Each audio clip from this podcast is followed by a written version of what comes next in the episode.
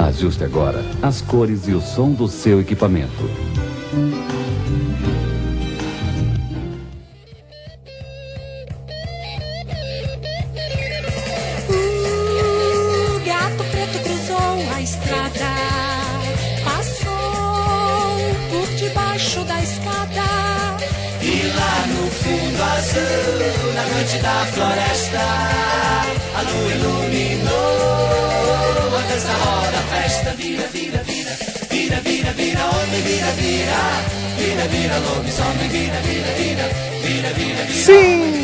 Cinéfilos do Brasil e do mundo, está no ar mais um episódio do Meia Entrada Cast, o seu podcast pra macharada abrir o coração. Meu nome é Renan Fileto e se vocês me conhecessem de verdade, saberiam que até hoje, até hoje, eu luto pra me libertar de algumas coisas que colocaram na minha cabeça desde muito cedo. Aqui comigo para esse podcast de desabafo, de abertura de coração, está comigo Marcelo do Fronteiras do Tempo.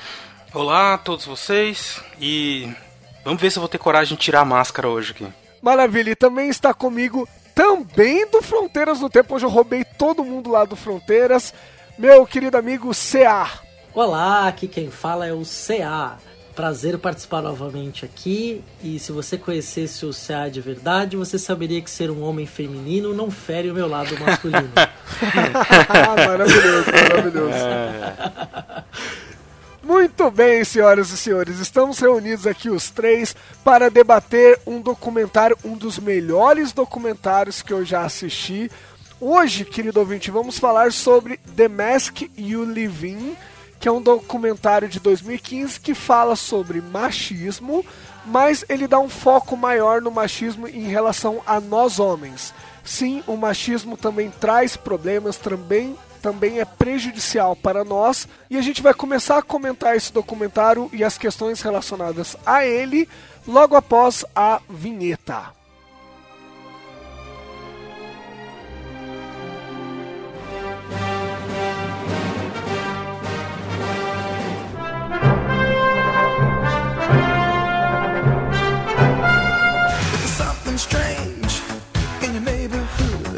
Podcast Meia Entrada.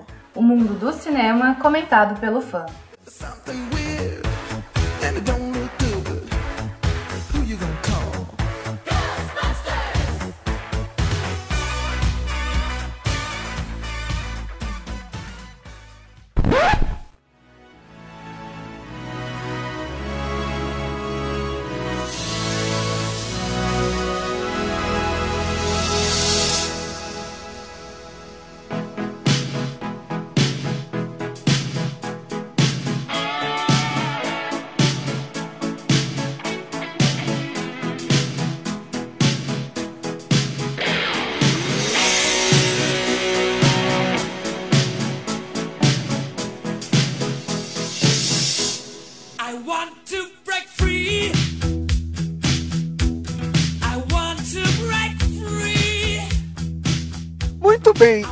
Sejam bem-vindos de volta, queridos ouvintes. Estamos aí em mais uma semana de debates psicológicos, de debates históricos, de debates sobre cinema. Aqui no Meia Entrada, você sabe, a gente não se previne de nada, a gente não se furta, a gente não evita nenhum tipo de assunto. Essa semana, como vocês já estão acostumados, nós reunimos um time aqui para discutir um assunto muito importante e um assunto muito delicado também. Eu falei na abertura que a gente vai conversar sobre machismo e hoje nós vamos usar como pano de fundo o documentário The Mask You Live In, um documentário que se você ouvinte não conhece, recomendo muito, muito, muito que você assista. É um documentário de 2015 que vai tratar do machismo, se focando mais nos efeitos que ele traz em relação a nós homens. A gente sabe que o machismo é um tema muito importante, o feminismo vem gritando essa importância para todos ouvirem. A gente sabe que as mulheres sofrem muito com o machismo, mas esse documentário traz um ponto curioso que eu até estava conversando em off aqui com os meninos, eu não tinha, até eu assistir esse documentário, me deparado com os efeitos maléficos que o machismo tem para nós homens. Então a gente vai discutir um pouquinho hoje sobre como que a gente lida com o machismo, qual foi o impacto de assistir esse documentário e principalmente o CA e o Marcelo vão conversar um pouquinho sobre como que é a paternidade levando em conta essas questões. Para a gente começar aqui a discussão de hoje, eu queria que você, CA, e você, Marcelo, colocassem para mim qual é a relação de vocês com esse tema do machismo? Só pra gente aquecer os motores aqui. O que, que vem na cabeça de cara quando vocês pensam sobre esse tema? O que, que vocês gostariam de falar de cara aqui pra gente começar o debate? Então, Renan, quando eu penso nesse, nesse tema, e viu, Renanzinho, isso aqui é crossover que chama, né? o, Tá certa a definição. é, o equipe completa do Fronteiras do Tempo aqui pela primeira vez numa entrada. É praticamente, é praticamente o Fronteiras comigo. Mas vamos lá, vamos lá. Olha aí, ó o spoiler, ó o spoiler. Não estraga a surpresa. Como, como historiador, né, bem, bem interessante. Aí eu vou, vou falar de. Começar primeiro como um lado mais intelectual, acadêmico, né? Embora ele não se separe do que eu sou como, quanto pessoa. Mas quando eu penso no tema como historiador, é, vem obviamente de cara é, a forma como nós é, somos construídos no tempo, enquanto sociedade, enquanto indivíduos, né? E como que a- a a- a as temporalidades constroem subjetividades, né? A ideia de masculino e feminino é uma subjetividade construída no tempo. né? Não é algo que é naturalmente dado. A gente não nasce. Nós nascemos biologicamente com sexo, masculino ou feminino, são dois, nós somos binários nesse sentido. Mas a maneira como na sociedade a gente constrói o que é homem e o que é mulher varia muito de lugar no espaço e no tempo. Então a primeira coisa quando penso no machismo de um ponto de vista acadêmico é justamente pensar nisso como uma construção histórica e social. Por outro lado, né, quando a gente pensa na vivência, na, nossa experi- na minha experiência temporal aqui, é, tem vários elementos a qual é, eu vivi ao longo da minha vida que trouxeram problemas pessoais e que eu só fui perceber que esses problemas pessoais que me causaram foram causados com o machismo quando eu entendi o que era o machismo. Então o machismo para mim ele é tanto do ponto de vista pessoal quanto profissional. Ô louco meu! Ô louquinho meu! meu! Ô louquinho meu! Eu pensei muito, de um jeito muito parecido com o seu, Cé. Eu acho que se eu tivesse falado antes, eu teria falado a mesma coisa. Porque eu tava pensando nessa. O que acontece é, é- é que você olha pra sua vida assim, de uma maneira retrospectiva, tentando entender umas situações que você passou que você começa a entender que era o machismo, que era racismo, né? Isso depende de um amadurecimento intelectual que só vem com o tempo, né? Então, é, de fato, e, e esse documentário, por exemplo, me ajudou a, a, a fazer uma reflexão parecida com o que eu já tinha feito sobre o, o racismo, mas que que é essa de pensar no sua, na sua infância, no que foi dito para você na infância, né, no que foi, no que as pessoas disseram para você o que podia, o que não podia, né? Essa frase que o Renan usou no começo, ela é muito, muito válida, eu acho que para eu, eu diria que é para quase todos os homens, que é isso que é as coisas que colocam na nossa cabeça quando a gente é criança, né? Então eu me lembro essa coisa do- pensando assim agora pessoalmente, né? É, não vou repetir o que você falou porque eu concordo muito, porque a, construção das masculinidades é, é histórica, né? Então o que é ser homem hoje não é a mesma coisa que era ser homem há 100 anos atrás. É, mas é a coisa que se coloca na nossa cabeça desde criança que vai afetar quando ela entra em contradição com a nossa com a maneira como nós queremos ser né acaba eh, gerando uma série de frustrações de ah, uma angústia mesmo né? então por exemplo no meu caso tenho muito aquela coisa assim que eu era ah, momentos revelações né eu era um Agora vai. Agora vai. Agora começou, vai. Traz aí um copo de cachaça aí, pronto. Ah, não tô brincando. Ah, Quem dera se tivesse, mas não tem. Ah, enfim. Foi, por exemplo, essa coisa de que homem não chora, né? Então eu era assim, até uns 6, 7 anos eu ficava aquela coisa, não, a manteiga derretida, chorava. Qualquer coisa e tal. Aí tantas pessoas falarem, falarem, falarem, falarem, né? Aí você acaba ficando, e aí eu fiquei muitos e muitos anos eh, evitando isso ao máximo, assim. Até hoje vejo, sinto com uma dificuldade, assim, você fica querendo controlar as emoções a todo momento. Eu acho que isso é uma coisa que depende muito, né? Tem gente que consegue que, que, que, controla mais ou menos, enfim, mas eu fui, eu fui criando uma estratégia para controlar sempre, o que é muito ruim, né? Todo mundo sabe, e o documentário fala um pouco disso também. Mas é, acho que essas são essa foi uma das primeiras vivências que eu tive assim com essa com essa coisa de moldar assim, o que é ser homem, o que é ser macho, né? Uh, e foi aqui que com certeza me causou maior impacto né, na vida adulta. É, eu acho, eu acho muito complicado, né, quando a gente, esse tema é um tema muito delicado de modo geral, e esse tema esse documentário e esse tema eles mexem muito comigo porque eu acho que a gente começa a entender o que é o machismo depois de uma certa idade, porém a gente passa a ser fruto, né, uma consequência ou influenciado pelo machismo muito antes, como vocês falaram, da gente entender realmente o que está acontecendo, né?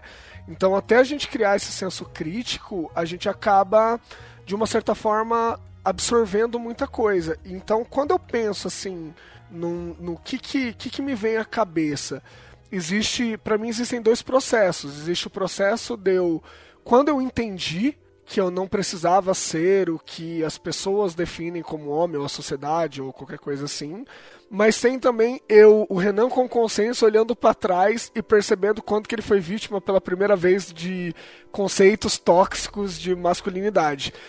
Presinto que em determinado momento desse podcast eu e Marcelo nos abraçaremos, porque essa coisa de chorar, eu tenho um, um fato específico na minha vida muito relacionado a isso, assim, que aí quando a gente tiver, eu acho que o documentário ele abre ganchos para esse tipo de coisa, então eu vou voltar nisso, mas eu tenho um momento específico que eu lembro de eu ter problemas com essa questão do choro, e olhando para trás eu identifico, mas na época eu era. É difícil falar vítima, né? Mas eu era muito influenciado sem ter senso crítico. Uhum. E, e aí isso, isso vai voltar daqui a pouquinho, a gente fala disso também. Então eu tenho esse momento específico de eu sentir pela primeira vez, olhando para trás, de quando eu fui influenciado por isso. E eu tenho, lógico, quando esses temas começaram a entrar em voga, começaram a ficar realmente é, não que eles não existissem antes, mas eles serem da pauta do dia, assim, das pessoas discutindo isso. Eu acho extremamente importante, assim, eu acho que eu luto para eu conseguir passar esse documentário no meu trabalho, porque eu tenho um contato com adolescentes, né, do sexo masculino em um número muito grande. Eu percebo essas dificuldades, eu percebo quanto eles já estão sendo influenciados por conceitos não tão legais de machismo. Então, tem a primeira vez que eu pensei nisso, tem a primeira vez que eu consigo perceber que eu fui influenciado, mas até hoje eu vejo isso claramente assim no, nos meus alunos. E eu queria até perguntar para vocês como que é a percepção de vocês. Vocês acham que é, a gente está avançando? Eu sei que em relação à história é difícil a gente falar de avanço, porque não é uma coisa positivista, de progresso necessariamente. Mas você acha que a gente, vocês acham que a gente está tendo algum avanço nesse sentido? Às vezes eu acho que sim, mas eu percebo que depende muito da sala que eu entro para dar aula. Como que vocês veem isso, assim? A gente está tendo um avanço nessas discussões? Olha, assim, eu, eu tenho um público aqui que é de jovens, adultos jovens, né? Então, uh, tem, tem todo tipo de, de comportamento, né? Mas, assim, o que eu tenho percebido claramente, no meu caso, né? Que dou aula numa licenciatura em História, da parte das meninas especificamente, eu tenho visto uma atitude que é muito mais ativa e ligada a conceitos feministas, assim, de autonomia e independência, é, muito fortes, assim. Isso tem, isso tem aparecido muito, muito, muito. Todo ano aparece mais, assim. Eu tenho um, um, um, primeiro período que entrou agora nesse semestre, primeiro semestre de 2019, e as meninas, elas têm um grupo lá delas, elas têm tudo 19 anos, 18, sei lá, né? É, que elas são muito ativas assim na sala. Elas foram foram para manifestação, já está fazendo estudos e querem fazer e sempre se posicionam, sabe assim, são muito muito incisivas.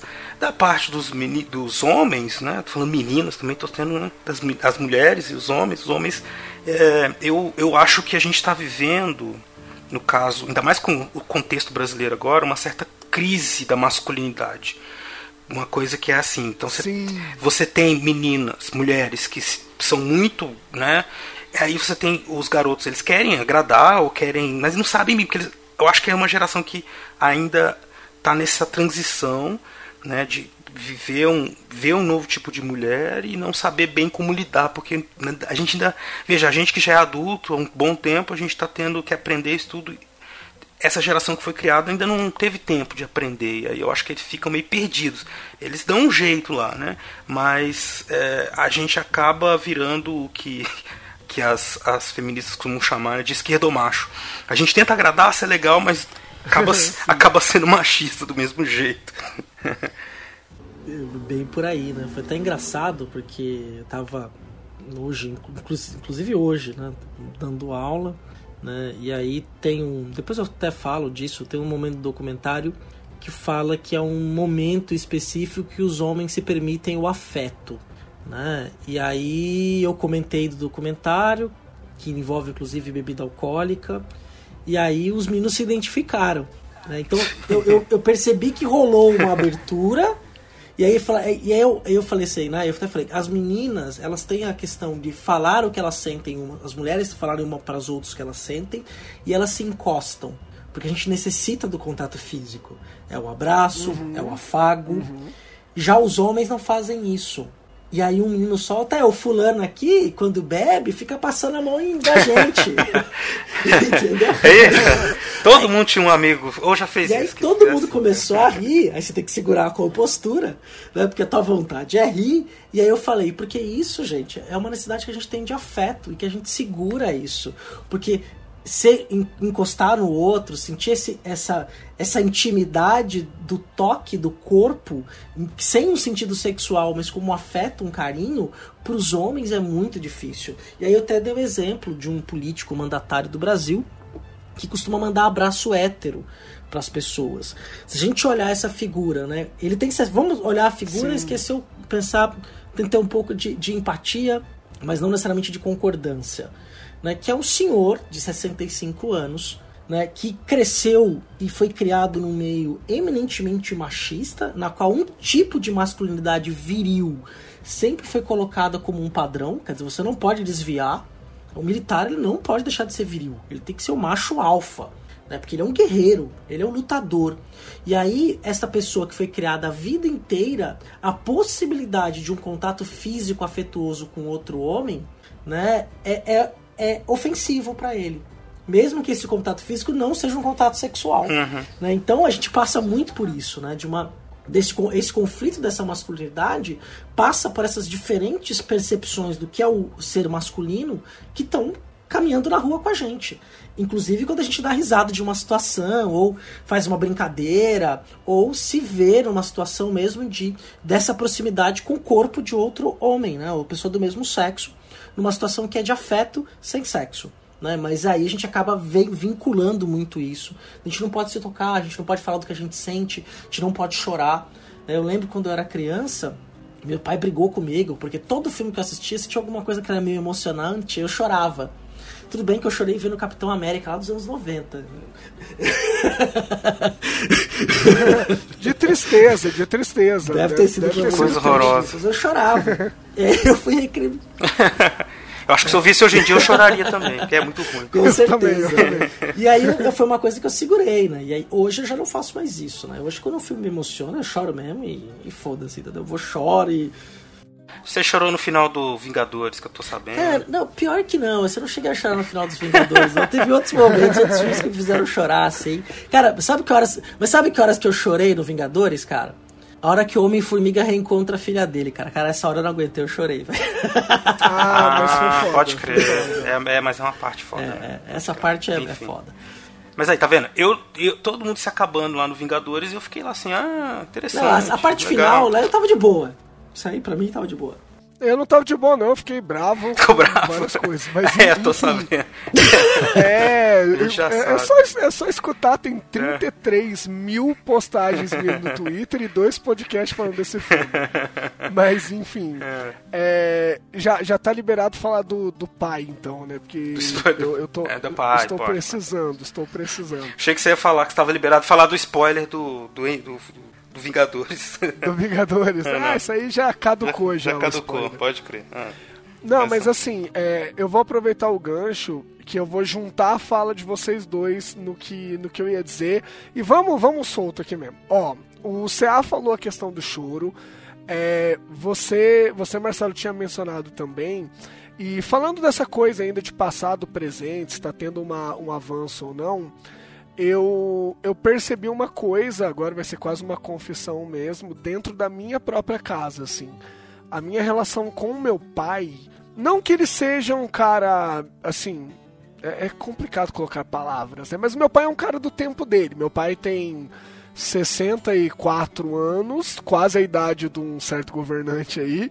E assim, meu pai, não passando pano, né? Mas assim, meu pai, ele durante muitos e muitos anos, ele foi o cara mais tóxico possível, assim. E tipo, de um tempo pra cá, ele tem melhorado bastante, assim, eu tenho que dar esse mérito. Mas houve um momento, juntando choro, pai e tudo mais que a gente já tava conversando, que me marcou muito e que gerou um certo problema que eu fui resolver isso em terapia, pra vocês terem uma ideia, assim. Eu, durante muito tempo, até eu ter 25 anos, né, até uns 6, 7 anos atrás, eu não chorava, cara, eu não conseguia chorar. E assim, não precisa ser psicólogo, doutor em história, qualquer coisa assim, pra gente saber que isso é, é algo ruim, né? E assim, eu fui pra terapia e eu conversava sobre isso. E assim, chegava num ponto, meninos, de eu ter, sei lá, amigo próximo meu da faculdade se matou e eu, eu tinha dificuldade de chorar, sabe? Era um negócio muito pesado. E assim, na terapia a gente tende a retomar coisas. E existe um processo na sua memória que você começa a lembrar de coisa que você nunca se deu conta, sabe? E aí eu lembrei de um caso, e eu acho que esse caso ilustra e deve ter ouvinte que vai se identificar com isso. Eu lembro, eu lembrei na terapia de eu ter uns 4 para 5 anos, alguma coisa nesse sentido. E eu tava fazendo alguma coisa de errado, que com 4, 5 anos não é nada grave, né? E eu lembro da minha mãe me dar uma bronca, mas um pouquinho mais pesada, assim. Eu era esse lance que o CA falou de, de, tipo, ah, eu choro mesmo e tal. Eu era exatamente essa criança também, de tipo, eu chorava por qualquer coisa mesmo, assim. Falou um pouquinho mais alto comigo, meu olho enchia de lágrima. E eu lembro da minha mãe me dar essa bronca e meio que eu dar uma corrida pro meu quarto, assim, meio começando a chorar. E cara, eu tinha 5 anos, assim, mais ou menos. Eu lembro do meu pai ir atrás de mim no quarto, chegar e falar assim: por que, que você tá chorando? Aí eu falei, não, porque minha mãe foi, me deu bronca. Cara, não devia ser nada sério, eu tinha 5 anos, né? Aí eu falei, ah, minha mãe me deu bronca.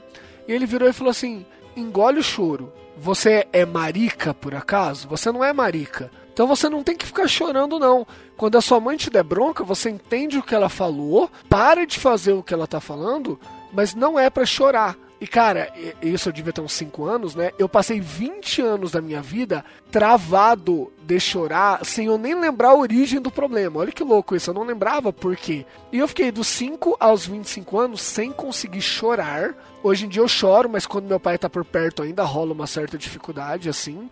E só em terapia, 20 anos depois, que eu fui descobrir que eu tinha esse- essa trava de chorar porque em algum momento uma figura de autoridade, um, modelo do que é ser homem, né, que rola tudo isso que a gente vai falar depois, essa pessoa falou pra mim que chorar não era certo, que eu tinha que entender racionalmente, mas essa demonstração de emoção ela não deveria acontecer. E aí entra no que eu tava falando no comecinho, de tipo, na época eu não entendi o quanto isso era prejudicial. Depois que eu comecei a entender e estudar sobre isso, eu olhei pra trás e eu falei, cara, o quanto isso foi foi definidor de muita coisa, assim.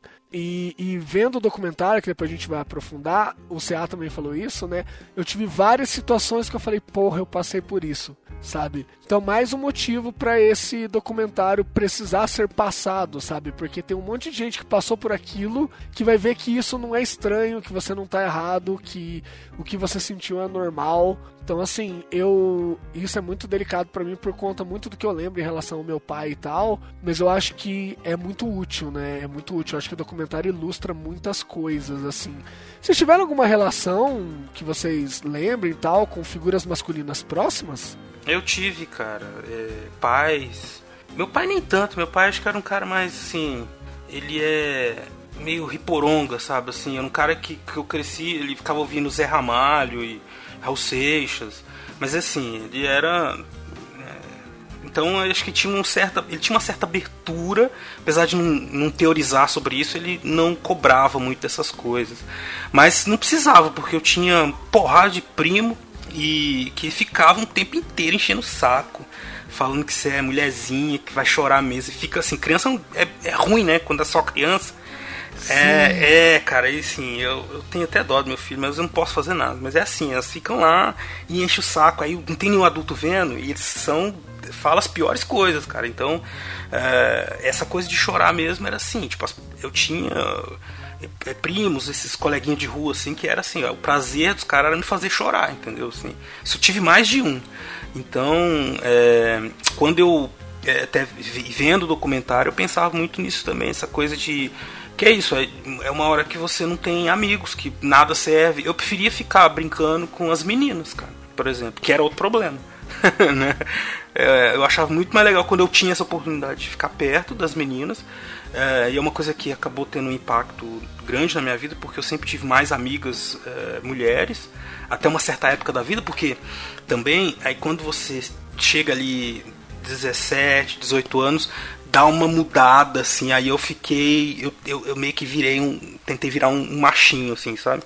Mas enfim, essa coisa de criança da sociabilidade me marcou muito, assim, mais até do que a questão paterna. Mas eu não sei também, porque assim, eu nunca fiz terapia. Agora, agora que você falou essa coisa da terapia, eu fiquei pensando, caramba, acho que eu, eu tenho que. Eu fiz uma vez, mas assim, eu fiquei com raiva do, da minha psicóloga e fui embora, cara.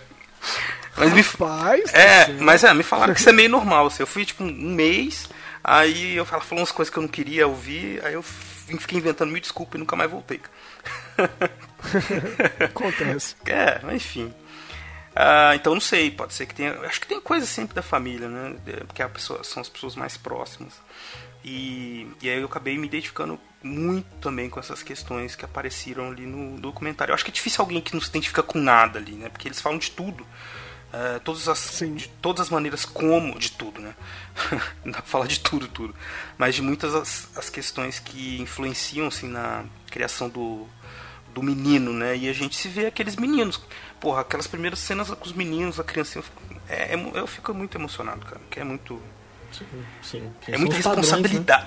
Padrões, não, e eu, assim, eu me sinto hoje em dia essa, essa responsabilidade, né, cara, de, de não traumatizar o garoto, sim, ao mesmo tempo. Sei lá, fazer o que também, né? É, enfim, fiquei, fiquei por aí. E você, Ceazinho? É, isso aí, eu, assim, da infância, né, tirando essa coisa do chorar nos filmes, né, porque eu chorava e isso eu pegava meio mal, né, a questão do choro também, né, até o final do século XIX, chorar em público não era ato de vergonha, né? depois passa a ser, e é algo que tem que ser feito de maneira secreta, então se o homem chorar então era um fim, né, o homem não deve chorar, o homem não chora, né, o homem não demonstra emoção, né, mas eu tive um- a minha história que envolve essa questão, ela muito na minha adolescência. Foi uma parte que eu me identifiquei bastante. Né? Eu. O Beraba me conheceu na faculdade. Quando eu cheguei na faculdade, você lembra o filé de borboleta, né? Que que eu era, assim. Eu tenho 1,77m e na faculdade eu pesava 54 quilos. Hoje eu tenho 75 quilos, um pouquinho de gordura no fígado e colesterol alto, mas não veio muito ao caso. é, 37 anos, tá chegando perto dos 40, metabolismo mais lento, mas quando eu era adolescente, é, eu sempre fui muito magro, mas muito magro mesmo. Pra engordar, pra ficar magro, eu precisava engordar uns 10 quilos. né? Então eu não tinha o corpo padrão masculino. né? Eu era muito magro. Né? Embora em determinado momento eu praticava muito esporte, então tinha certa definição, mas mesmo assim muito magro. E eu sempre tive um, os meus gestos sempre foram gestos muito delicados, né? Então é, eu movimento Nossa, muito é verdade. mãos. A gente, a gente te zoava muito sempre, cara. Foi mal. Não, mas na faculdade, pra mim, aí já era. Eu tava em outro momento, né? Não, cara, a gente era É, ruim mas- mesmo. A gente era ruim mesmo. A gente era homofóbico, a gente fazia É. piada nada a ver. Não, eu lembrei de uma história, tava lembrando disso vendo um documentário, um amigo nosso, não vou falar o nome, é um amigo muito próximo nosso da época de faculdade, que teve um dia a gente tava fazendo uma viagem e ele se abriu, é, dizendo que tava, se sentia muito carente e tal. Puta, a gente ficou zoando o cara, entendeu? A gente já tinha mais de 20, a gente já os próximos dos 20 anos ali, né? E uma pessoa extremamente querida, né? Então hoje eu até se eu fosse, se eu encontrasse ele novamente, eu pediria desculpa por esse momento, sabe? Porque vendo esse documentário, eu já adulto falei, caralho, como, como, como eu fui escroto com o cara, sabe? Eu fiz, zoei um, um momento de, de abertura, ele abri, se abriu, né? Uma coisa que as pessoas não fazem, né?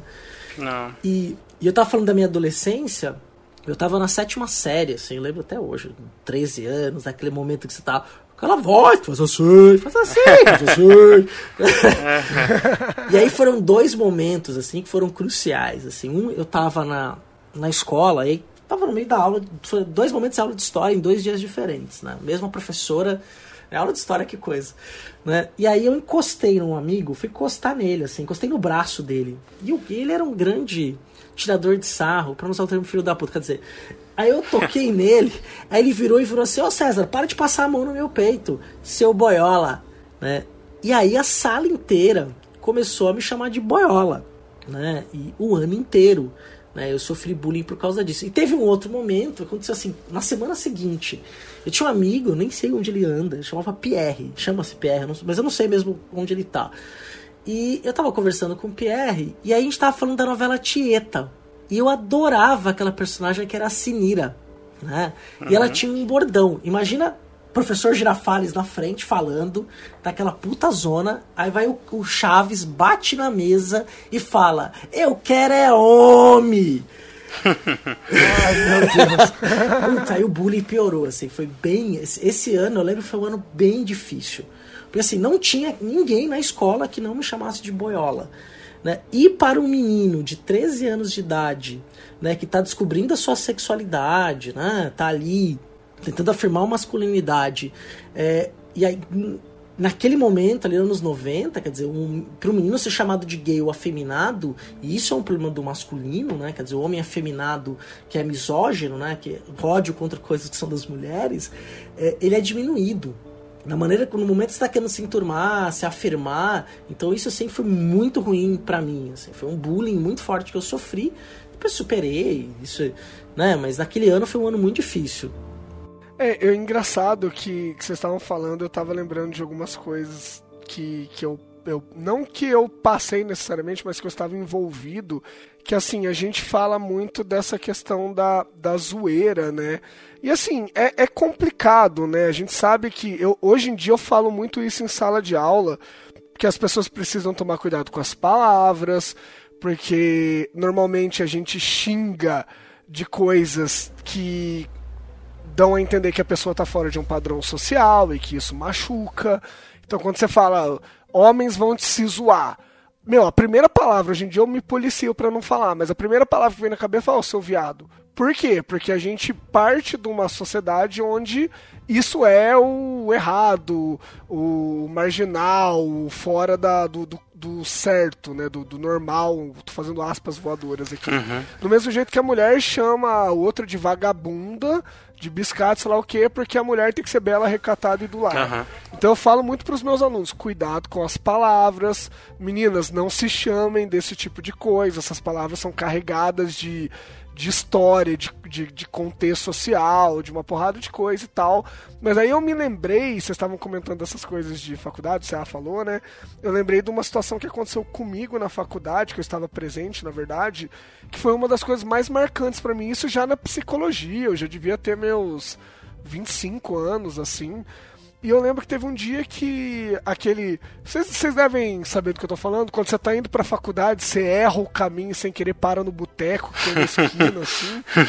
Coisa de GPS não funcionava tão bem na Não. época, aí a gente errava o caminho. E, e aí.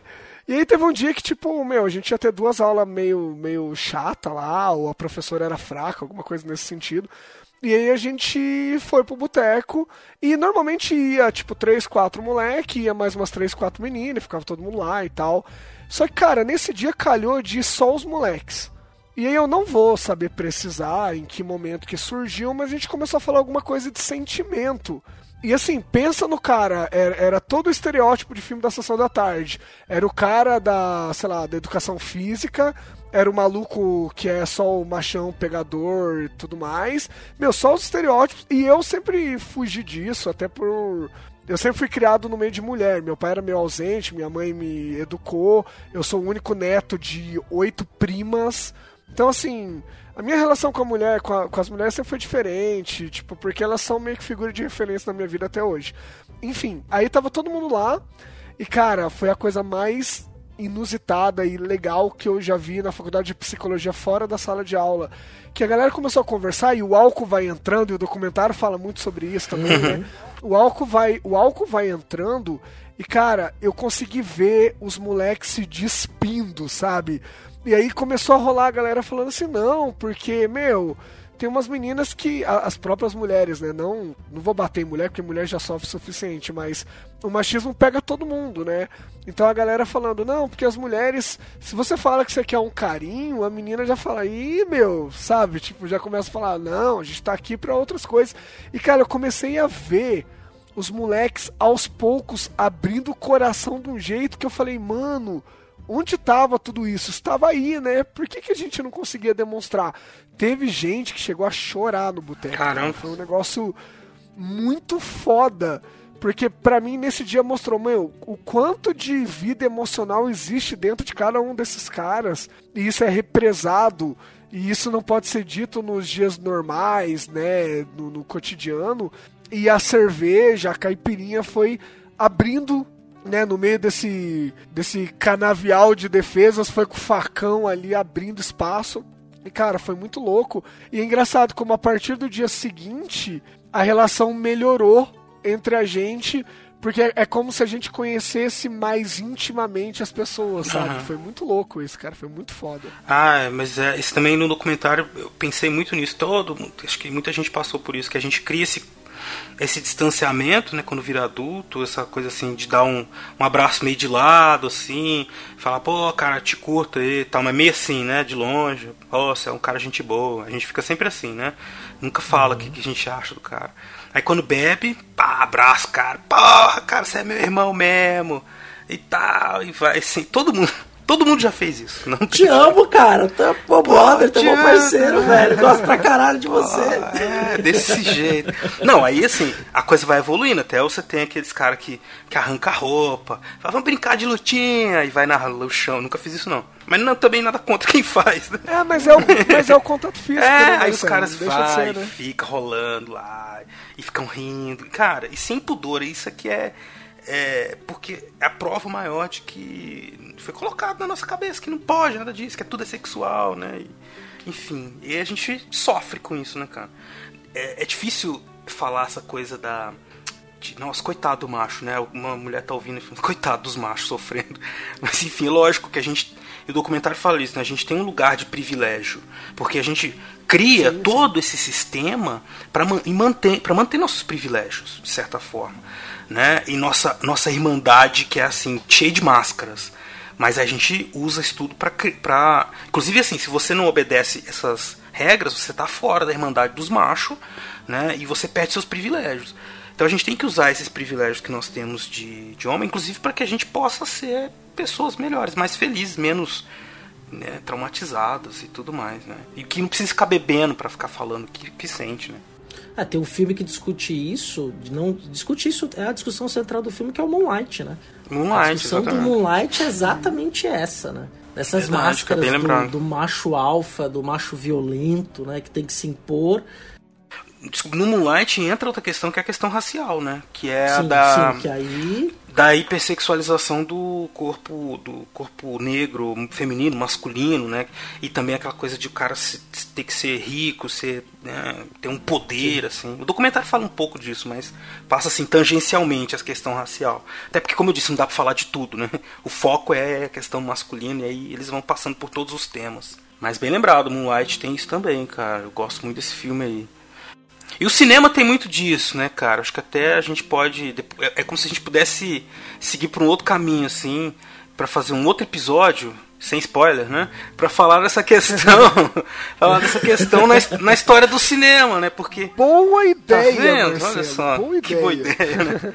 Apesar que o documentário fala isso, né? Tem uma parte do documentário lá por volta dos 50 minutos que é bem isso daí, né? De mídia, né? Sim, tem de mostrar os estereótipos, como a gente é, construiu essa imagem do masculino, essa representação do masculino em ícones da cultura pop do cinema, né? Exato. Então é, é o homem forte, é o homem salvador, é o homem do comercial lá do.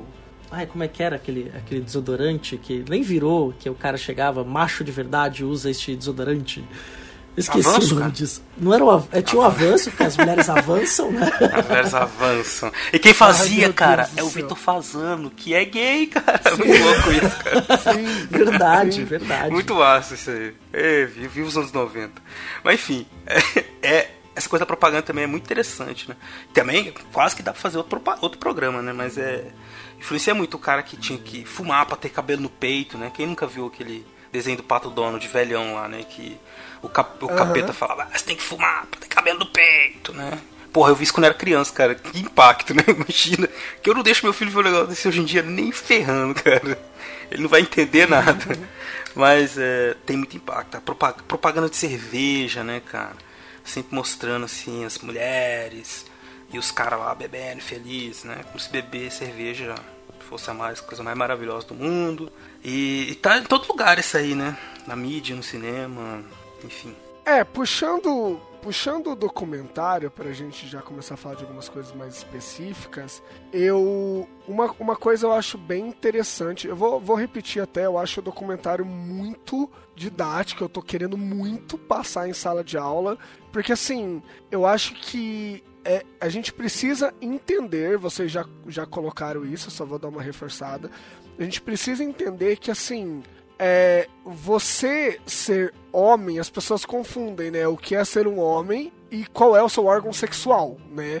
E quando a gente fala de ser o homem de verdade, né? Que eu tô falando de novo aspas aéreas aqui, né? Ser o homem de verdade, eu acho que a gente. Primeiro que eu acho que é uma falta de criatividade, no final das contas, porque assim, a gente tem que ser de um jeito só. Né? O ser humano é um, é um animal tão múltiplo, tão. que pode tantas coisas, com tantas potencialidades, que a gente começa a criar padrões, a tentar empurrar esses padrões né, para os outros. E, e assim, isso pode ter tido uma, uma função, eu acho que ainda tem, de manter privilégios, como o Marcelo falou, só que eu acho que agora a gente está tendo uma noção mais clara dos prejuízos que isso traz. Então, assim, é legal a gente conversar um pouco sobre como que o próprio masculino ele vai sendo modificado, né, socialmente e, e tudo mais. Esses dias mesmo eu estava dando uma aula e eu não lembro qual foi a- o questionamento do aluno. E aí eu conversei com ele e falei assim, olha, mas vem cá, se eu te perguntar é, sobre peruca, maquiagem, meia calça e tal, essas coisas você vai dizer que é de quem? E aí ele fala, não, isso é, isso é coisa de mulher, é lógico que é coisa de mulher. Eu falei, então, mas você já viu é, como que os nobres, a galera né, dos, dos séculos passados, eles se vestiam? E aí você percebe que isso dá uma bugada no aluno, assim. E aí eu fui e botei uma foto lá de qualquer nobre com aquela peruquinha branca, né, tal, aquela maquiagem branca na cara, aquela meia calça branca também, que é quase até o joelho, que você, historiador, sabe melhor do que ninguém isso. O quadro do E Luiz XIV, assim, né? O quadro do Luiz XIV, que ele tá até Exato, mostrando a coxa, exato. você tá com a perna pra frente mostrando a coxa, assim. É muito bom esse quadro. É, perfeito, perfeito. E aí eu falei pra ele assim, e aí, como é que a gente fala sobre isso agora? Aí foi muito legal porque ele virou e falou pra mim assim, olha só que louco, gente. Ele falou assim, mas é, se, eu, se não tem uma coisa que, que é masculina, como que eu sei o que é ser homem? Tipo, olha que questionamento do caralho, foda. E eu virei pra ele e falei assim, parceiro, bem-vindo. Você acabou de entrar no mundo que você vai criar o homem que você é. Olha que maravilhoso. Só que é engraçado como tem gente que encara essa liberdade como algo meio opressor, né? Eu preciso ter uma referência, eu preciso seguir alguns padrões e tal. Eu falei, cara, aí é que tá o barato da coisa. Você é quem você quiser. Porque a gente tá criando a cada dia a gente se cria, a gente não precisa seguir padrões. Então eu acho que o documentário ele mostra exatamente isso. No começo eles falam, né? É, a, a masculinidade ela não é orgânica, ela é reativa, ela é construída. E ela é reativa no sentido de rejeição a tudo que é feminino. E aí eu achei muito legal o questionamento desse aluno. Pô, mas eu, não tenho um padrão, como é que eu sei o que é ser homem? Não, não é fantástico isso, cara? Né, é, é incrível, né? Aí junta exatamente aquilo que a gente conversou lá no começo, né? É, de que os padrões eles não são naturalmente dados, né? O, o comportamento masculino que a gente encara como algo natural, porque quando a gente nasce já tinha esse padrão, a gente acha que sempre foi assim, mas não é. É uma construção histórica e social, né? Que você vai ali, então, é, construir a ideia do homem que tipo de homem? Nos dias de hoje, quando a gente vê as mulheres se empoderando, né, as mulheres é, exigentes, é, sabendo muito de si, né, muitos se sentem perdidos. Muitos não aceitam a ideia da diferença. Quer dizer, você. É, que o, o- a sexualidade, o, o, nosso comportamento, ele não, não, não nos torna melhor, não, menores, não em maiores. Né? Ele é uma coisa que a gente pode construir, de fato, construindo um novo parâmetro de homem. Né? Vamos aí acompanhar as mulheres né? e talvez parar de sofrer tanto como sofre, né? porque isso atrai, traz um, é, um sofrimento, traumas, né, que muita gente às vezes vai lidar com isso da pior forma possível, né, na autodestruição. Sim, com violência contra os outros, né? Inclusive, que é uma das consequências. Eu queria comentar isso também, que é uma. É que eu chamei de crise do homem, né? Quer dizer, a gente não sabe exatamente o que fazer. A única postura que eu vejo, tenho pela experiência, né? Não, não estudei a fundo eh, o caso, né, especificamente. Eu acho que ninguém escreveu, não tem uma resposta para isso, como é ser homem, né?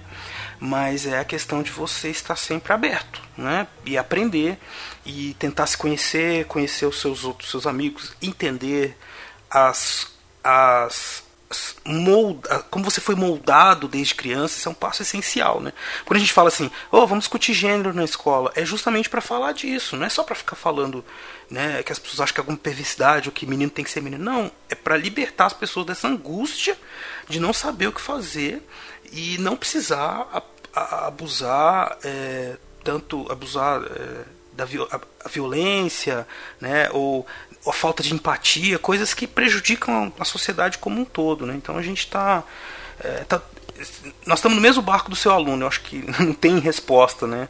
A gente não a gente tem que estar sempre aprendendo. É né? uma coisa que eu tenho feito desde muito tempo, convivendo com colegas, né, que, que estudam, que são feministas, né? É aprender, né? E a gente toda hora da mancada. Quem que nunca, né, se pegou falando uma coisa machista assim, sabe? Eu lembro Ah, sim. é, e aí você fala, que você fala, bom, desculpa, foi mesmo, né? E não, não é pra. Porque tem gente que se ofende, né? É igual.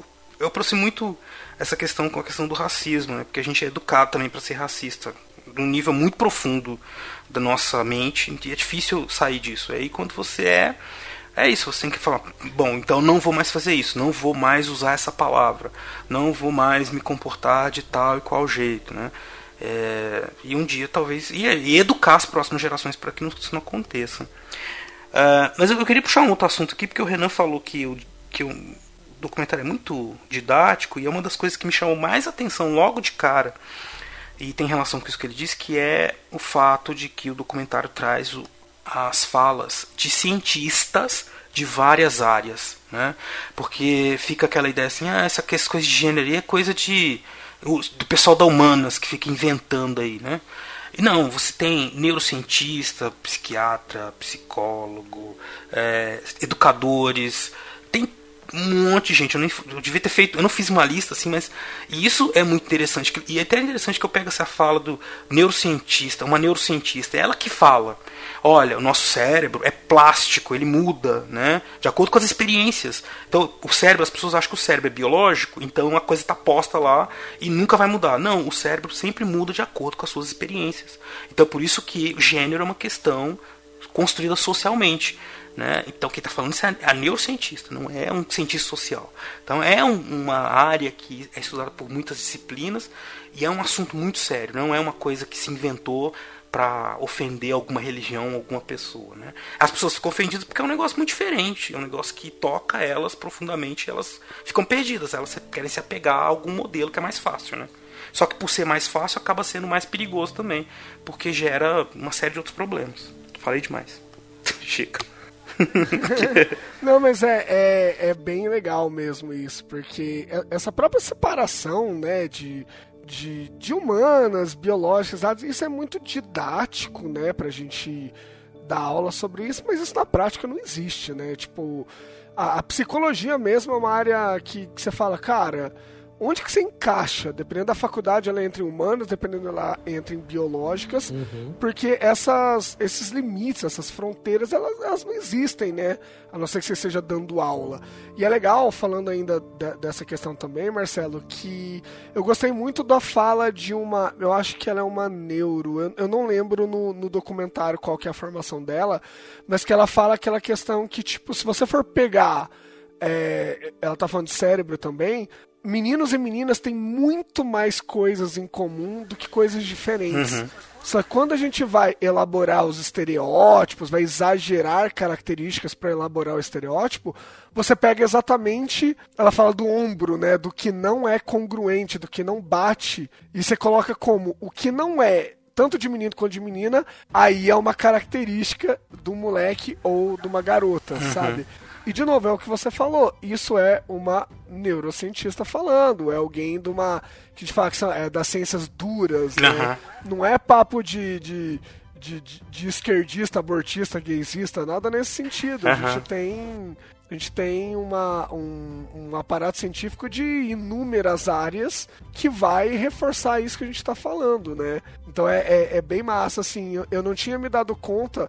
Por isso que eu acho que é muito didático, porque também, como sendo um documentário, essa eu tô visualizando isso na minha cabeça enquanto eu falo. Eles colocam certinho, né? Ô, ouvinte, se você puder, assista o documentário, porque a gente só tá com áudio aqui, né? O documentário ele mostra exatamente uma curva do comportamento masculino, uma curva do comportamento feminino, e 90% bate masculino e feminino nesse sentido, né? Meninos e meninas. 90% bate, fica só um ombrinho de fora no gráfico. Então, assim, a gente tinha muito mais coisa pra aproximar do que pra separar o que é de homem e o que é de mulher, né? É muito louco. Todas as áreas confirmam isso, né? É só questão de você pegar e ir atrás mesmo. Deixa eu só fazer um, um esclarecimento pro ouvinte, porque a minha fala deu a entender que assim, que o do cientista social não é ciência, o do neurocientista é ciência. Não, o que eu quis dizer é que a percepção das pessoas no Brasil atual, 2019, é de que essa discussão sobre gênero, masculinidade, feminilidade é uma discussão das ciências humanas, sociais, ah, e que é isso, como você disse, papo de esquerdista. Não é, né? É uma discussão séria em toda a ciência, ela é muito séria, baseada em evidências, análises, comportamentais, enfim, de tudo. É, é muito complexo, né? Então, não é pra. E o documentário mostra bem isso. É muito legal, realmente. É, só vou aproveitar o seu gancho pra dar um outro gancho em cima do gancho do gancho do gancho, que é o quê? Gente, assim, os ouvintes do Meio Entrado, eles são pessoas esclarecidas, os ouvintes do Fronteiras do Tempo também, mas é bom a gente reforçar uma coisa aqui. Eu, eu tava tendo uma aula agora há pouco que eu tive que explicar a coisa mais básica do mundo pros meus alunos, que era o seguinte: o que você acha, beleza. Parabéns. ok. Parabéns. É, você tem todo o direito de achar o que você quiser. Agora, assim, quando você tem evidências de algumas coisas, a gente tem que levar em conta, sabe? Tipo, eu tava falando agora pro, pros clientes meus isso, assim, é- é- só abrir um parênteses rapidinho.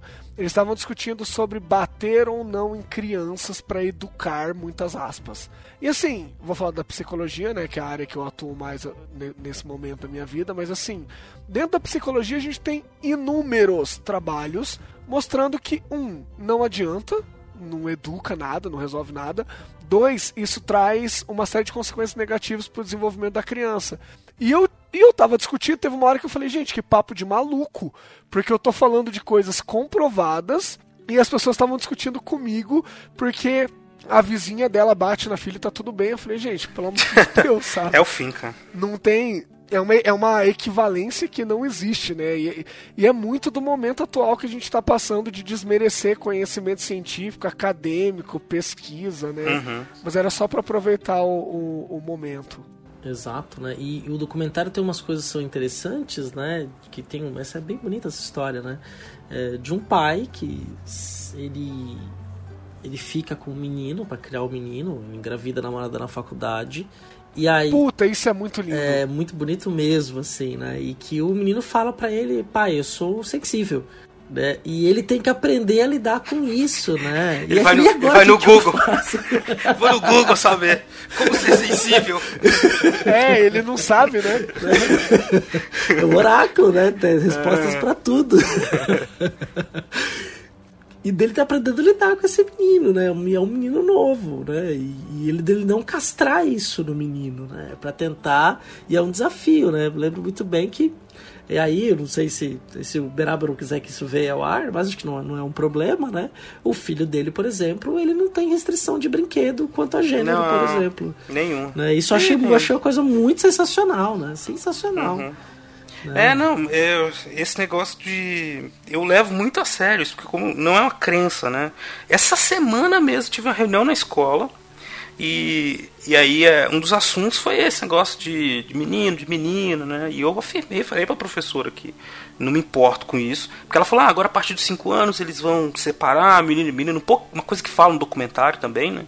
Eu falei, não, deixa seguir o rumo aí, né? Assim, mas da minha parte não tem nenhum tipo de restrição se vai, se não vai.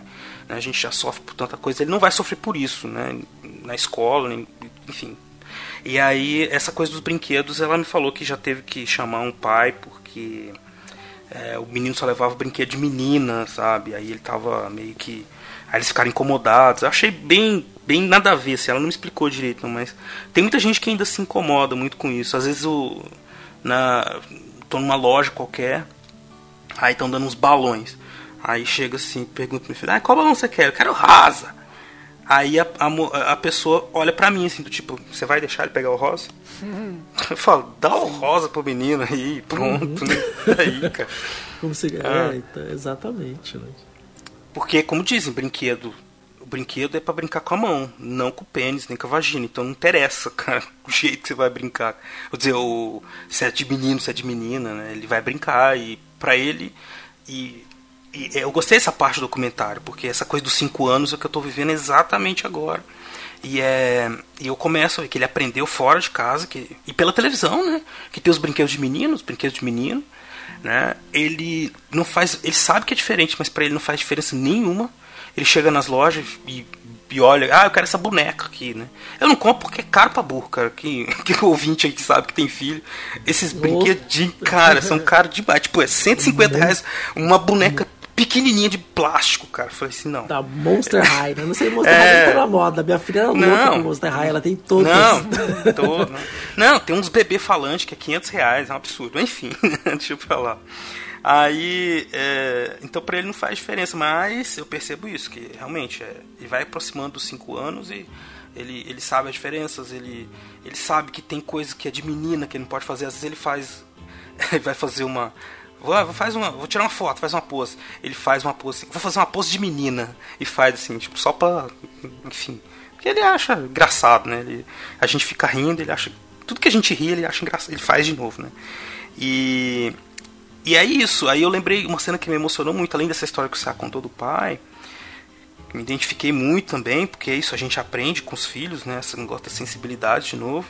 É uma que a, uma dessas cientistas falando, acho que era uma educadora, dizendo que vê os pais sendo afetuosos com os meninos, né? E perguntou para um pai ou para alguns, e a, e a percepção era essa assim: ah, que eu espero que ele nunca perca isso, né?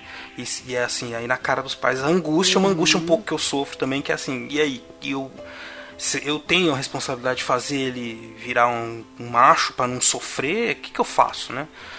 Putz, Marcelo, o- deixa eu fazer uma pergunta pra vocês, só pra eu não perder, porque eu, eu anotei pra fazer aqui e você levantou pra eu cortar. Como que é pra vocês essa questão? Porque assim, é, a gente tem. Eu, eu lembro que isso era até uma coisa que as pessoas falavam pra minha mãe quando eu era criança. Tipo, você vai criar o seu filho da melhor forma possível, que seria o, o ideal, ou você vai criar o seu filho pro mundo que a gente vive, que não é o mundo ideal. Aproveita o, o embalo aí, Marcelo, e vamos nessa também, que eu, eu tô muito curioso. Até anotei aqui pra perguntar pra vocês. Que isso. pergunta, hein, cara? não sei. É, eu.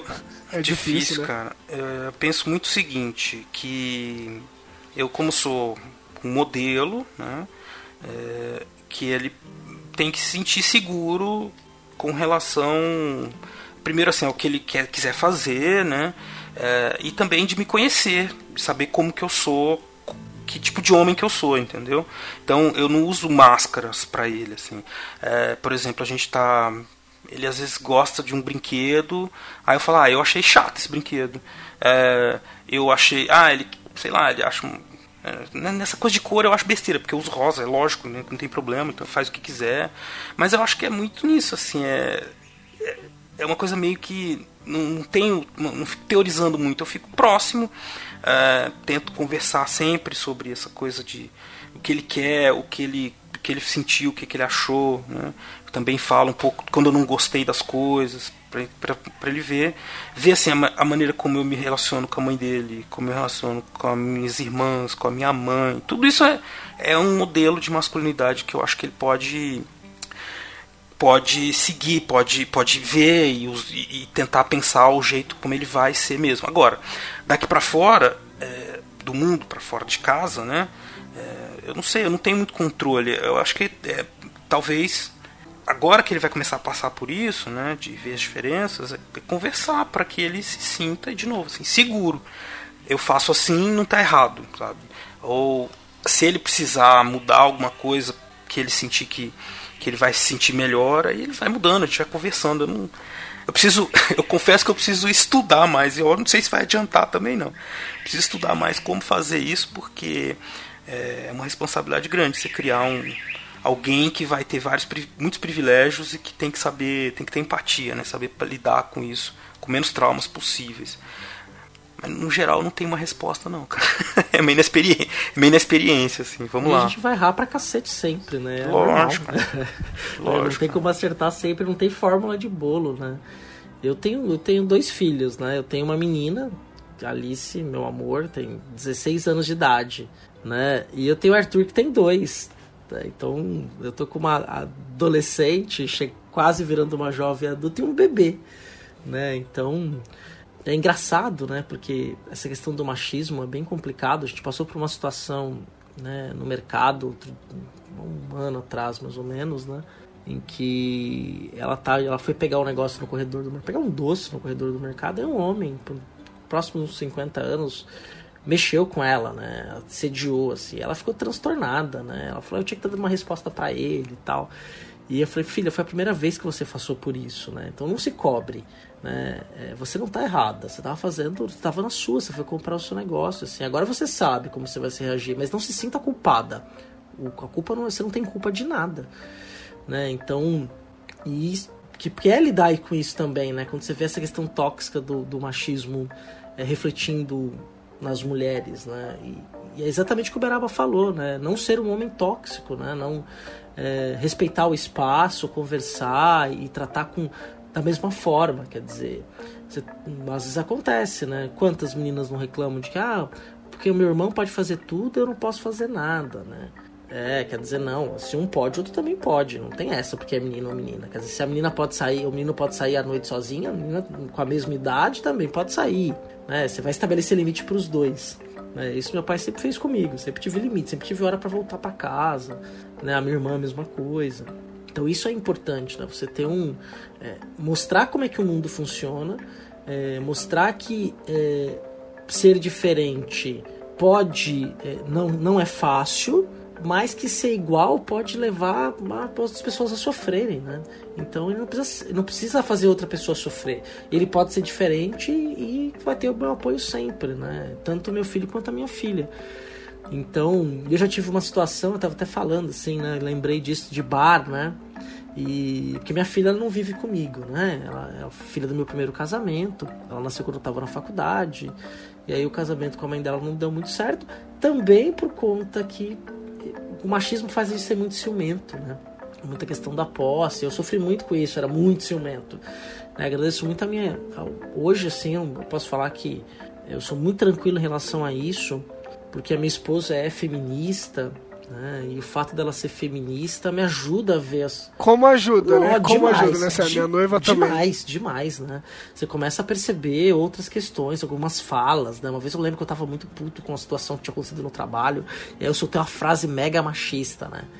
Que tinha a ver com o fato da mulher não transar, sabe? Aí, sabe essa fala? Ah, essa não sei o que e tal. Porra, é muito escroto, né? E aí ela falou: olha, percebeu como você foi machista agora? Ela não brigou comigo, ela não me esculachou, ela só me falou isso. Eu falei, caralho, eu fui realmente muito machista, né? E aí, pô, ajuda demais, né? E eu, na situação que eu tava comentando, eu lembro que eu tava um amigo, agora ele hoje é professor da Federal de Sergipe, né? Tá lá trabalhando, né? Tá fazendo balbúrdia lá na Federal de Sergipe, né? E a gente tava num bar em Santos, tomando uma breja, né? E eu tava lembrando de uma situação com a minha filha, assim, um gesto muito pequeno, assim. Eu tava morrendo de saudade dela, eu já tinha tomado umas, assim. Eu lembro que eu chorei por causa disso, assim, de saudade e do pequeno gesto que ela fez, assim, de eu me sentir livre é, para deixar aquela emoção fluir, né? E acho que é isso um pouco do que eu quero passar pro meu filho, e meu filho vai ter outras não é nem assunto agora para esse programa, mas meu filho vai ter outras características de aprender a lidar com sentimentos, aprender a expressar sentimento, né? Porque para ele vai ser um desafio ainda maior, né? Porque o Arturo, meu filho, ele tem dois anos e ele tá no espectro autista. Né? Então, a criança do espectro autista, né, além dele ser um menino, ele vai ter que aprender. A, nós vamos ter que aprender a maneira como ele lida com o sentimento né, e a maneira como ele vai se relacionar com o mundo em relação a isso. Quer dizer, dá uma insegurança ainda maior né, na questão do futuro. Né? Você fica com medo de morrer, você fica com medo de que você vai. Putz, meu filho vai ser autônomo. Né? Então, a gente passa por, por situações em que. Né, é até difícil racionalizar essas coisas, né? Mas de ensinar para ele que ou aprender muito com ele, né? E aprender como é que ele vai lidar e, e, tratar ele, mostrar que ele não nesse contato que ele vai ter com o mundo, né? E como ele deve lidar, como ele deve se proteger, né? Então é uma série de, de desafios aí no, contemporâneos pra gente, né? Você falou da questão do, de como as mulheres podem ajudar a gente, assim, né? Eu não julgo mulheres que são um pouco mais radicais, porque, porra, homem também dá motivo pra caralho. Mas, assim, Dá mesmo. Todo é dia. Foda, é, é, é foda. É foda. Eu fico brincando, às vezes é, acontece alguma coisa na sala de aula, assim, eu falo, tem que acabar o homem hétero, mas espera passar a minha geração, a próxima, assim, tem que acabar.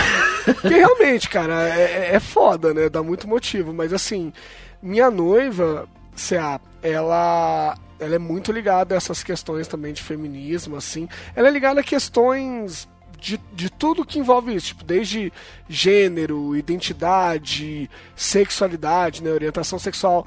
A, o TCC dela foi sobre, tipo, como que a homossexualidade foi vista pela psicologia ao longo da história, sabe? Ela pegou uma mega... um trabalho com um monte de referência, foi bem denso, assim. E, e ela faz exatamente esse, esse papel que você comentou mesmo de...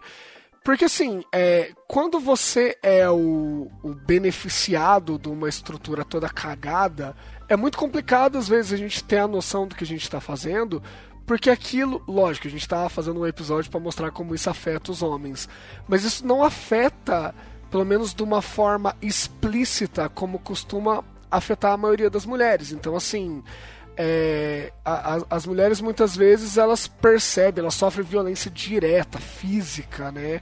Que, de novo, não estou colocando em nível de, de quem sofre mais, não é concurso de desgraça, mas assim, a gente tem uma coisa um pouco mais implícita nesse sentido.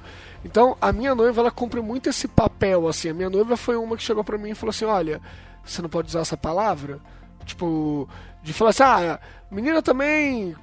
Faz sete anos que eu tô com a minha noiva. Sete anos atrás eu era uma pessoa muito pior do que eu sou hoje. Ainda bem que eu melhorei muito, né? E eu acho que todos nós estamos aprendendo e evoluindo, né? E uma vez eu devo ter soltado alguma coisa assim também, que nem o Cé falou, de tipo, ah, a menina é mó. Ou seja, rodou na mão de todo mundo. Essas coisas imbecil que a gente fala, né?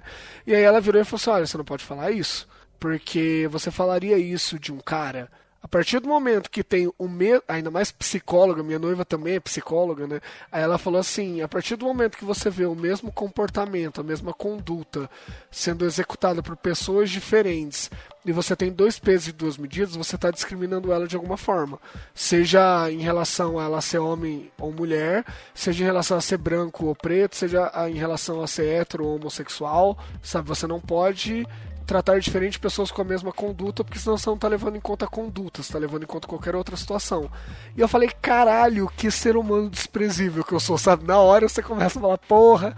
Mas assim, o que ela me mostrou também de positivo, que eu acho que é legal até a gente deixar isso claro pro, pra pessoa que tá ouvindo isso, é que a gente só tem a ganhar quando a gente se liberta desses rótulos e desses padrões. Porque, por exemplo, aqui em casa mesmo, os, os moleque, amigo meu do trampo tal, que vem aqui em casa, eles adoram a minha noiva.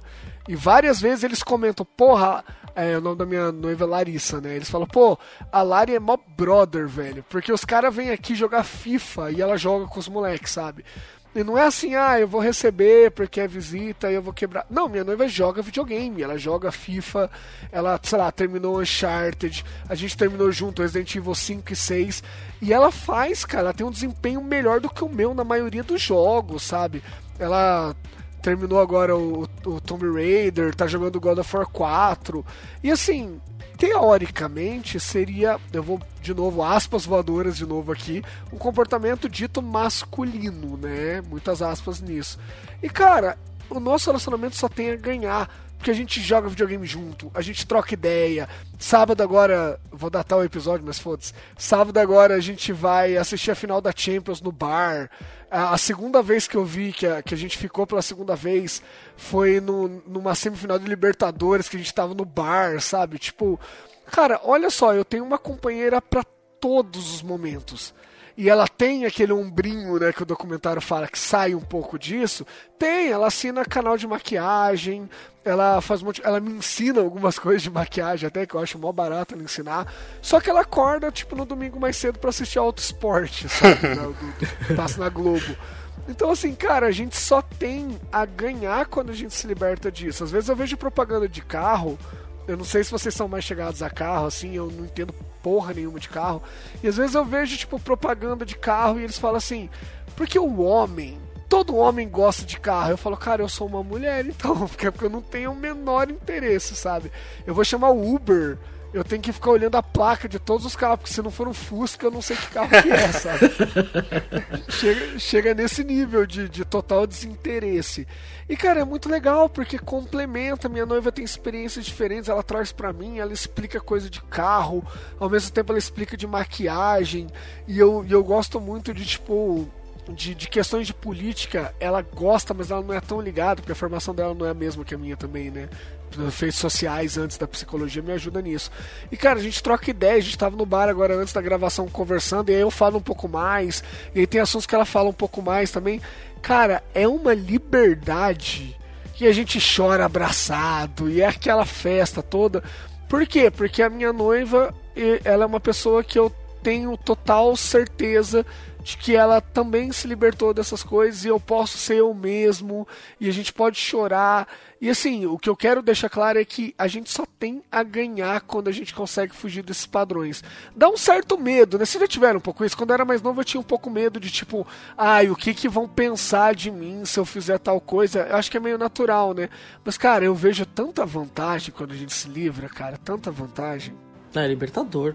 É libertador. É libertador você é, se permitir no lugar, você tá à vontade de dançar, você dança, você se diverte, você dá risada, né? Você abraça as pessoas, fala do que você sente, né? Obviamente que tem lugares e lugares pra você falar disso, você não vai fazer terapia com qualquer pessoa. Né?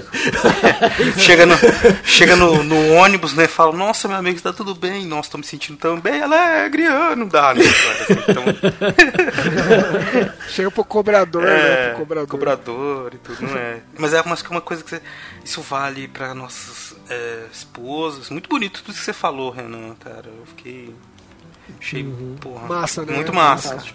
Eu acho que vale também é, para amizades verdadeiras que você tem, né? Para essa coisa de você ter gente, quando você consegue ter gente próxima a você, tendo uma relação amorosa ou não, né? Que você pode criar esses laços de confiança. É tão melhor, né? A vida, assim, quando você tem isso. A gente tem parece que está sendo levado a um isolamento cada vez maior, né, em termos de sociedade, que a gente fica aqui na internet, no celular, né? Então, quando você encontra e, e esses espaços permitem que você crie um personagem, assim, é, é, mais uma máscara que você vai usar, eu acho, né? Não é uma coisa que você se liberta. Às vezes tem gente que faz um monte de absurdo, né? Porque não acha que, que a internet é terra livre, né? Mas ao mesmo tempo você acaba criando uma outra máscara. Você não, e não vive essa convivência com física, que é totalmente diferente do que é a virtual, né? Essa troca é, pessoal com, com as pessoas próximas, né, cara? E uh, outra coisa que é uma coisa que o documentário vai deixando mais lá pro final nossa, tem tanta coisa pra falar desse documentário ainda, né? Eu já tô indo pro final, tem. mas não é porque acabar, não. Mas é, mas é porque as últimas cenas elas são instigantes assim de dessa de um pouco um pouco disso que você está falando do desafio da mudança, né, cara, de você reconhecer é, que você precisa o que você precisa mudar, que você tem que usar a sua voz de privilégio, de privilegiado, de homem, para falar sobre essas coisas, né? com os outros homens, inclusive. É, enfim, que a gente precisa perder o medo né? de, de viver essas questões todas. É, eu acho que o, o documentário ele até vai falar, né? Também acho que acredito na segunda metade, dessa questão que a gente está falando muito de como é legal e tal, né? E tem um certo momento que o documentário ele vai começar a mostrar consequências ruins dessa. Como é que eu posso colocar? Dessa. desse sufocamento que, que os meninos, né? Começa quando é menino e depois vai até a vida adulta, né?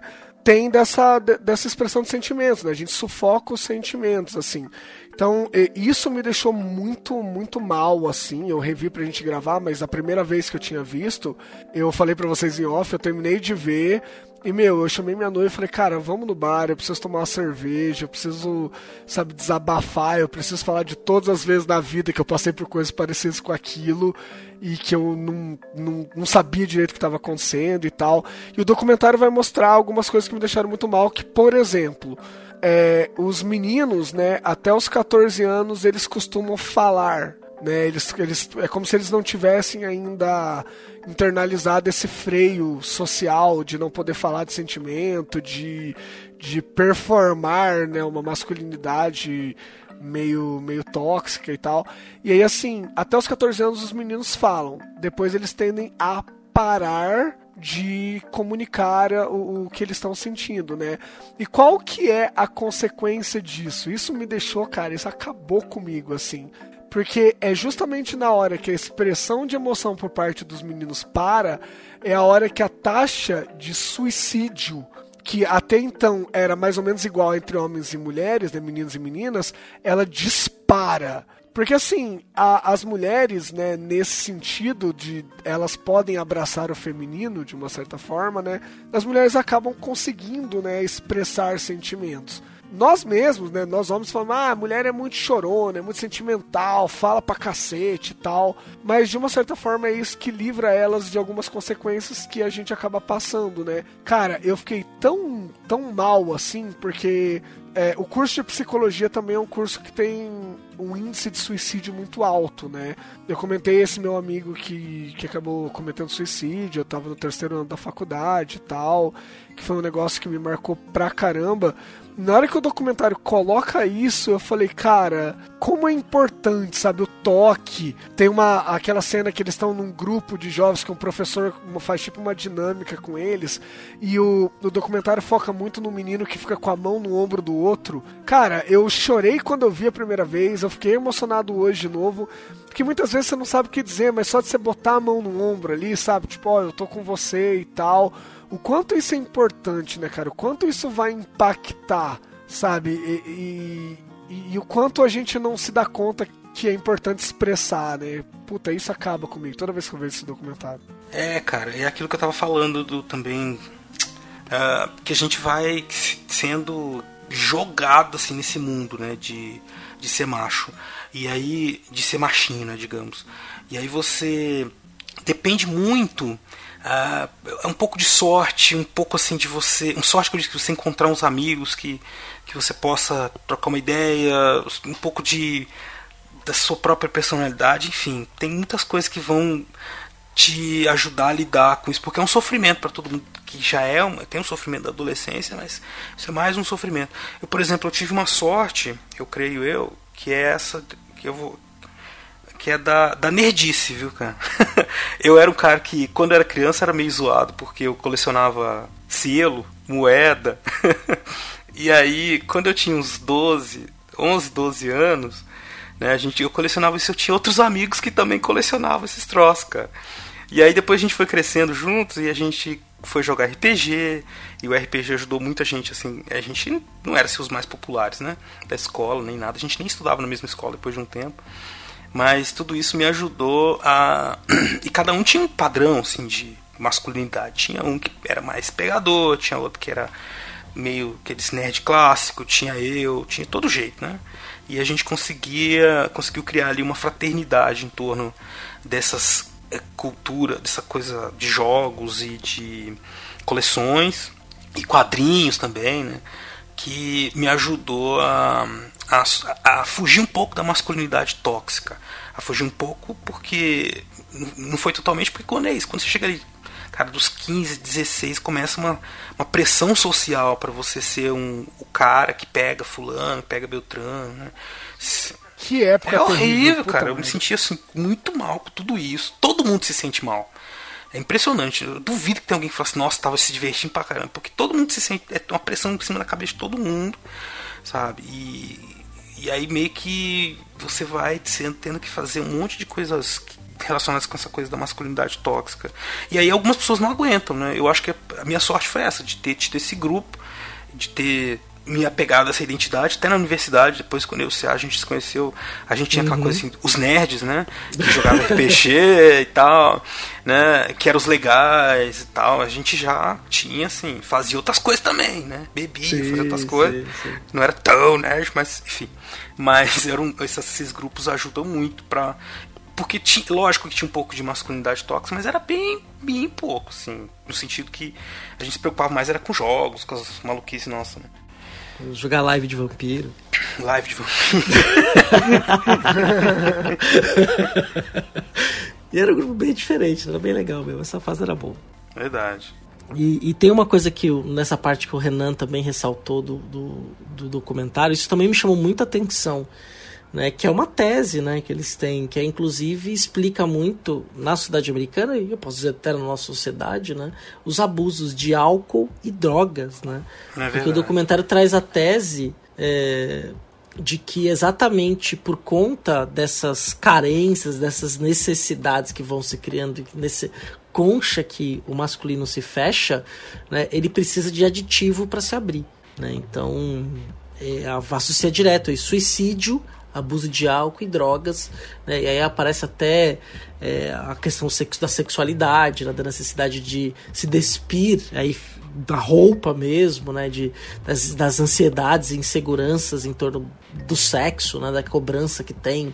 Né? E aí, se a gente pegar hoje um elemento que é importantíssimo, estava conversando até com um colega hoje sobre isso na faculdade, que é a pornografia né, que ela coloca uma pressão sobre Sim. o desempenho sexual, sobre um tipo de sexo que não é um sexo real, é um sexo encenado, Exato, mas não existe. não existe, né? Sexo de pornografia não existe. Mas que é muito, né? Tem várias coisas aí, a gente pode até um dia falar sobre a pornografia, que acho que é um tema bem interessante de ser trabalhado. Uhum. E, e, mas é isso, ele cria um padrão de sexualidade que esses meninos se cobram e as meninas também para cumprir né? Sem, sem eles nunca terem feito o sexo na vida, né? Então eles vão para suas relações sexuais tendo isso, né? Então os homens do o, o, a pornografia é muito voltada, a pornografia mainstream é totalmente voltada para o prazer masculino, né? E aquela coisa que muitas vezes é bruta, é agressiva com o corpo das mulheres. E às vezes o cara não, o menino não, não se sente é, atraído ou não sente prazer com esse tipo de situação, mas ele acaba reproduzindo isso e causa uma série de ansiedades e uma série de outros problemas. Né? Então é, é, é, muito tóxico, é uma consequência extremamente negativa. Né? É, essa coisa do, da pornografia, cara, pô, é, é uma, uma coisa que aparece no documentário que é muito. Vai, vai ter um impacto muito ruim, acho que já está tendo. Não sei também, né? Porque não. já sou casado há muitos anos, então é, imagino que as pessoas mais jovens devam, devam já estar tendo um monte de problemas com essas questões por conta de, de ser uma geração que de pelo menos de uns 10 anos para cá já criada num ambiente com pornografia free, né? E, e é exatamente qual que é o impacto que isso tem, né? A pessoa já não tem um desenvolvimento emocional adequado, né?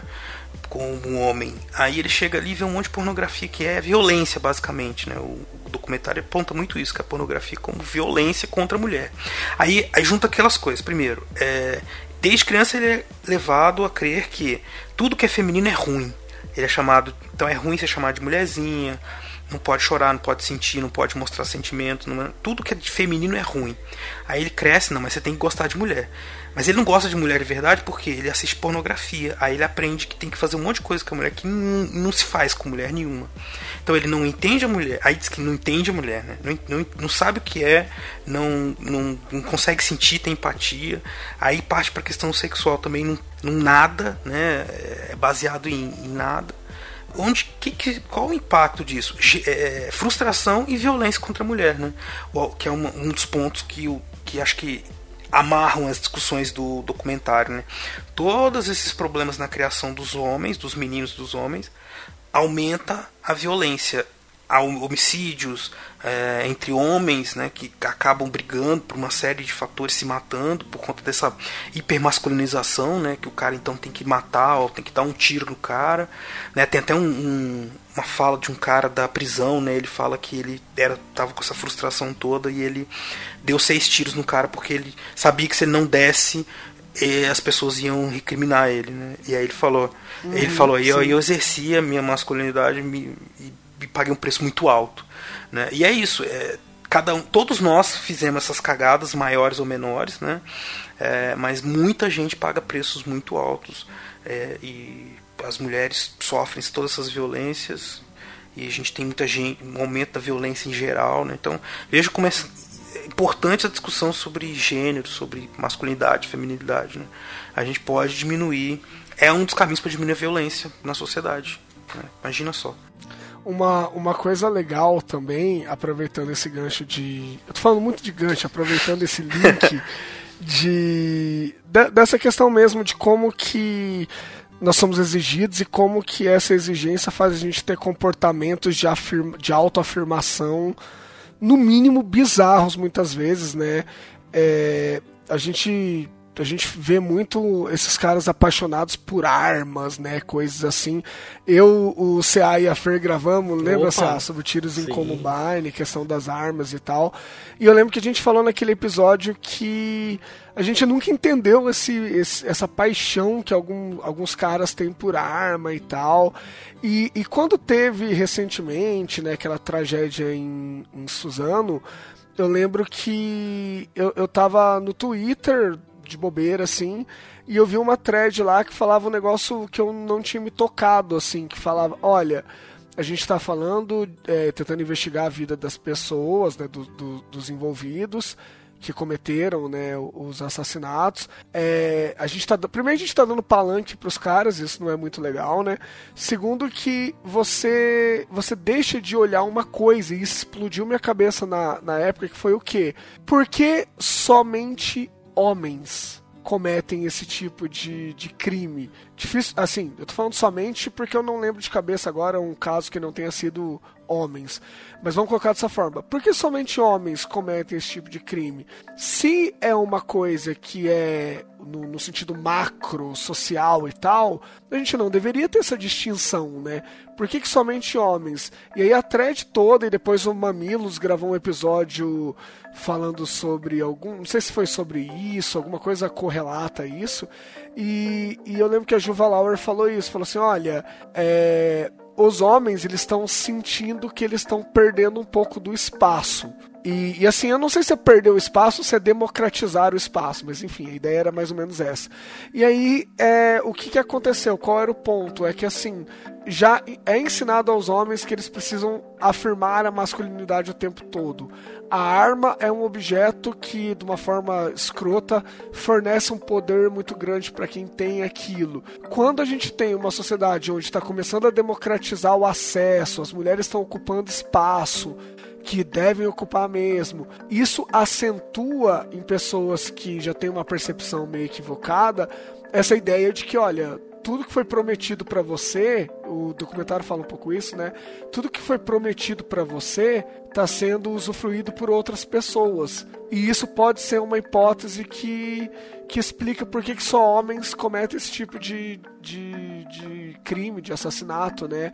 Eu lembro que na época eu não tinha me dado conta de, dessa questão de, de gênero mesmo, e agora reassistindo o documentário eu associei, sabe, essa, essa fala né, do cara que deu seis tiros e, e de uma questão de como que o homem tem que afirmar o tempo todo e como que a gente vê isso muitas vezes nessas tragédias que somente homens cometem esse tipo de crime.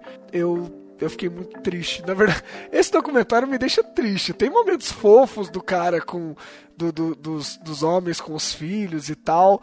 Mas eu acho que me deixa muito triste porque eu me identifico com muita coisa e porque eu vejo o sofrimento e eu vejo como que isso leva a tragédias muitas vezes, né? Isso que a gente nem falou de suicídio, né?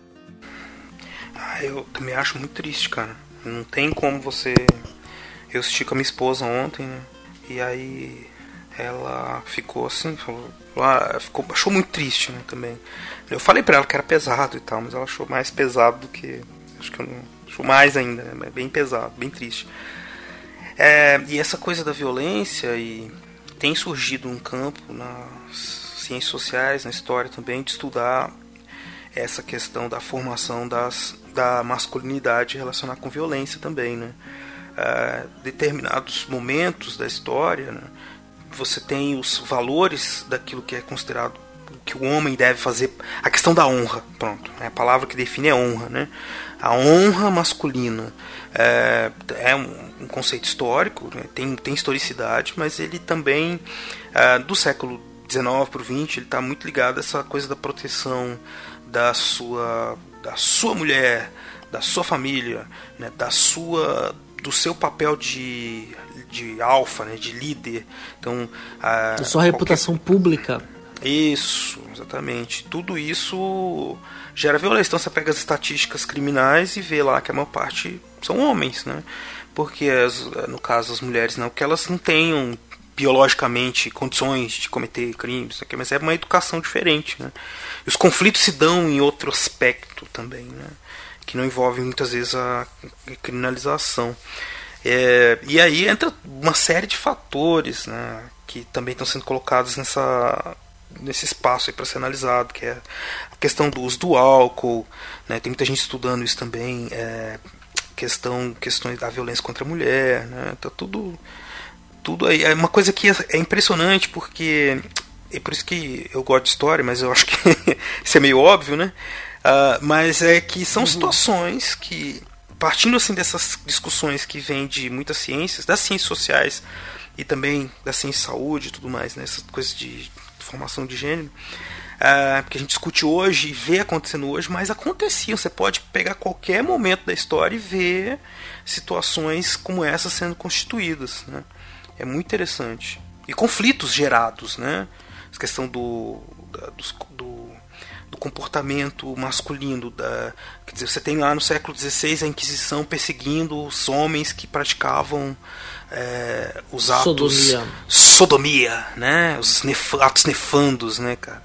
Então, olha aí que já tem um ambiente de conflito, de questões de gênero, né? E os caras, eles eram considerados assim homens que tinham sua moral, respeitabilidade pública, mas que eram sodomitas, né? E que deviam esconder isso por conta da igreja.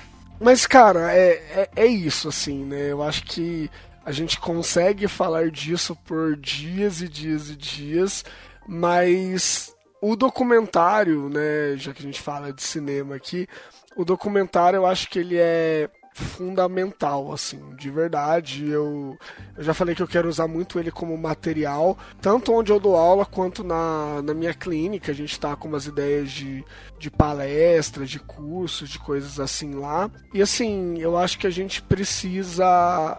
É, falar sobre isso pra gente realmente mostrar isso que vocês, vocês dois principalmente, fazem, né, como ofício, que é mostrar que a gente está falando de conceitos, né? A gente está falando de, de noções que, que não são. Não, não, não caem do céu, não são dadas divinamente, não é nada orgânico. São coisas históricas, né? Que do mesmo jeito. Alguém já disse isso, né? Que a gente é influenciado pelo, pelo meio, mas a gente tem poder de influenciar, né? De modificar. O homem modifica o meio, é modificado por ele, né? Então, assim, eu acho que faz parte essa conversa, faz parte assistir esse documentário para a gente entender que as coisas não são criadas no vácuo, né? Essas noções foram criadas socialmente, foram criadas não por nós, né? Por gerações anteriores. A gente sabe que a tradição tem um poder muito grande, mas cabe a nós, sempre que a gente recebe uma herança, passar a entender o quanto essa herança ainda se mostra valiosa, ainda se mostra útil e ainda se mostra algo que fornece uma qualidade de vida melhor, né? No caso do machismo, acho que não resta dúvidas que a gente precisa conversar e, e resolver essas questões, né? Exatamente, né? Tem até uma frase de um senhor, eu achei tão bonita que ele diz, né? Nós já avançamos nessa questão, mas o caminho a ser trilhado ainda é muito longo.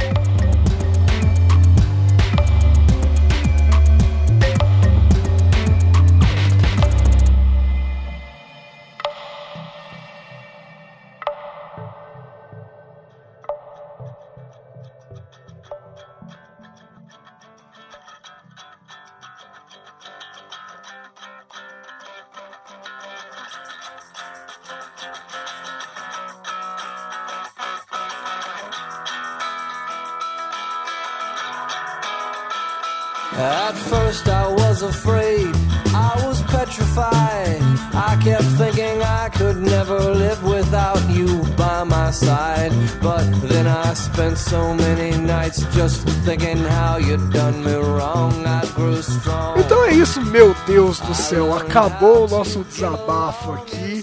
Juntamos três, três homens para falar um pouco dessa, dessa coisa chamada masculinidade, dessa coisa chamada machismo que muitas vezes atormenta a gente, né? Você ouvinte, como sempre, convidado está para dar as suas opiniões.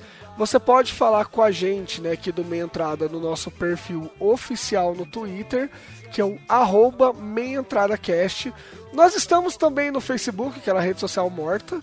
Se você procurar lá facebook.com barra meiaentradacast, você vai encontrar a nossa, nossa página lá, né? A gente posta algumas coisas de cinema, posta os episódios e tal, mas a gente sabe que o Facebook tá minguando, né? Nós temos também o nosso perfil no Instagram, no arroba meiaentradacast. E você pode comentar diretamente com nós três aqui o que você achou das nossas falas, do episódio de modo geral. Então irei anunciar as arrobas no Twitter, que é a rede social que se mantém divertida até hoje, né? Você pode falar comigo no arroba Renan Fileto. Você pode falar com o nosso querido professor Marcelo Silva pelo arroba Marcelo Silva 79. Você pode falar com o nosso outro professor. Esse podcast hoje tá, tá cheio de, de acadêmicos. Pode falar com o nosso outro professor também, o César, o CA, no arroba César Agenor. E recomendo também que vocês sigam o perfil do Fronteiras no Tempo. Você ouvinte que não está sabendo, Fronteiras no Tempo é o projeto desses dois meninos queridos aqui, do CA e do Marcelo. É um podcast sobre cinema. Você que gosta de material mais acadêmico, mais embasado em pesquisa, para fugir um pouco desse achismo que está muito comum hoje em dia, recomendo o projeto dos dois. Já está assinado desde sempre no meu agregador, ouço todos os episódios temos novidades para o futuro recente aí, que vocês vão ficar sabendo. E lembrando também que Fronteiras do Tempo faz parte do Portal Deviante tem uma ligação, uma simbiose muito saudável com o SciCast também. Então, todos os links estarão na descrição desse episódio para vocês não perderem nada. Beleza? Queremos comentários dos homenzinhos. O que, que vocês passaram? Já viram o documentário? Com quais trechos vocês se identificaram? Conta pra gente então. A gente se vê na semana que vem e um abraço para vocês. Um grande abraço, muito obrigado novamente, Renan, por ter participado aqui. Nos encontramos no Fronteiras no Tempo. Um abraço a todos vocês dois e todos os ouvintes. Muito obrigado pelo convite. Foi um prazerzão. Vejo vocês também em breve aí.